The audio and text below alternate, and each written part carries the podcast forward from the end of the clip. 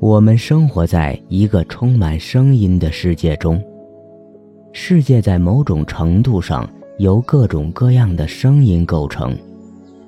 我们听，我们说，我们唱，我们通过发出和接受声音，来表达内心的喜怒哀乐。而这一切是如何开始的？我们最初的声音是怎样发出的？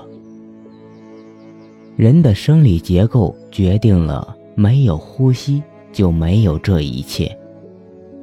声带振动并伴随呼吸，语言也就随之产生。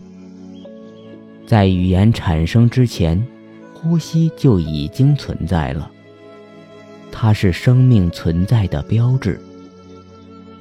呼吸是身体内部系统的振动。与我们发出的声音密不可分。呼吸并不仅仅是指吸入氧气和呼出二氧化碳，这样一个习以为常的生理过程。我们吸入的空气就像电流一样，能够为身体和大脑提供强大的动力。一个人的大脑缺氧，就会失去生命能量。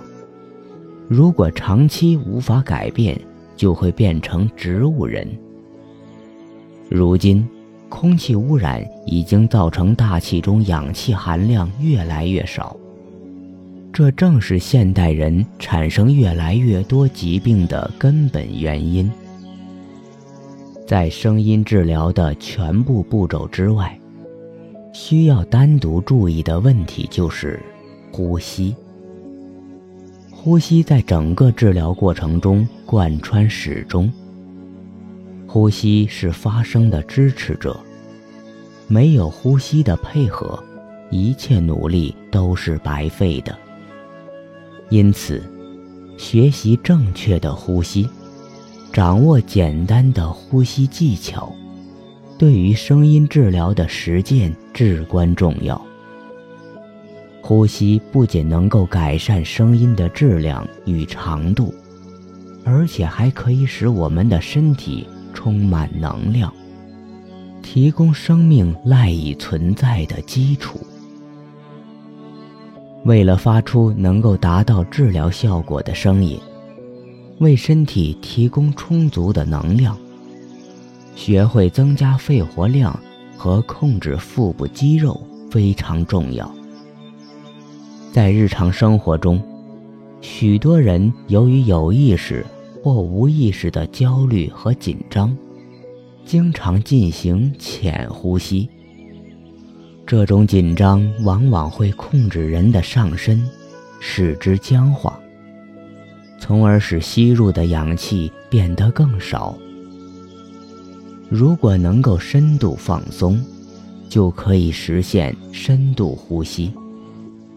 当然，这需要经过一种特殊的呼吸训练才能够做到。我们沉浸在日常生活的琐事中，不可能始终对呼吸保持高度的注意。实际上也没有太大的必要。我们往往自然而然地将呼吸的任务交给自己的身体，殊不知。为了延长呼吸时间、提高呼吸质量而设计的练习，却可以帮助我们将呼吸训练为一种有意识的自觉行为，让我们在日常生活中每时每刻的呼吸都达到完美，从而有效地改善自己的身体状态，并为声音疗法的进行。扫除障碍，呼吸就是生命。学会控制呼吸，能够使我们更加轻松地面对生活，更加有效地掌控人生。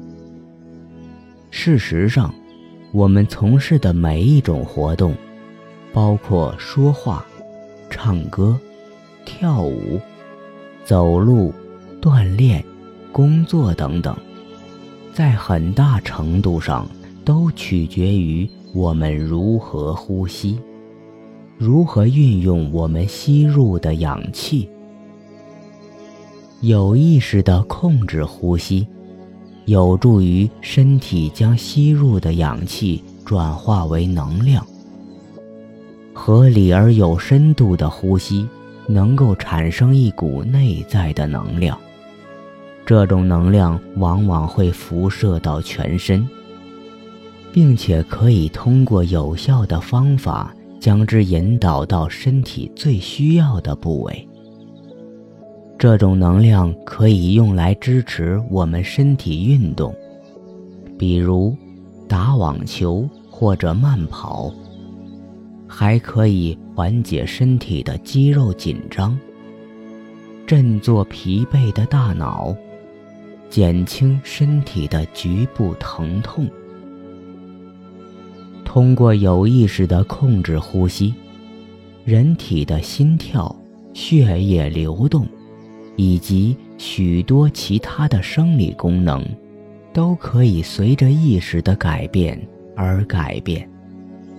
人的大脑能够控制和操纵合理呼吸所产生的能量流，因此，大脑与呼吸系统的配合，能够决定一个人的身体健康和精神状态。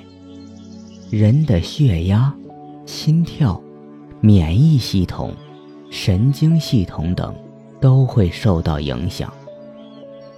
这种练习掌握到一定程度，我们就可以根据意愿，将内在能量引导到身体任何需要它的部位。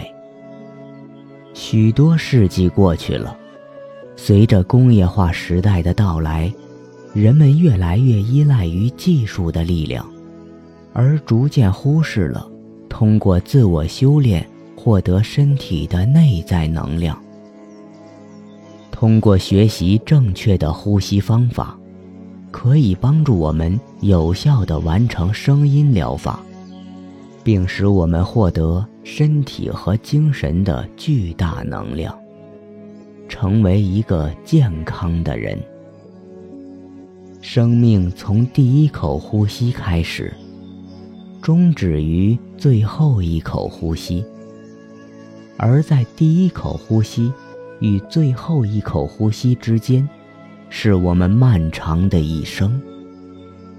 如何在生命中的每一个时刻，都掌控自己的呼吸，是我们这一生能否快乐、幸福的关键。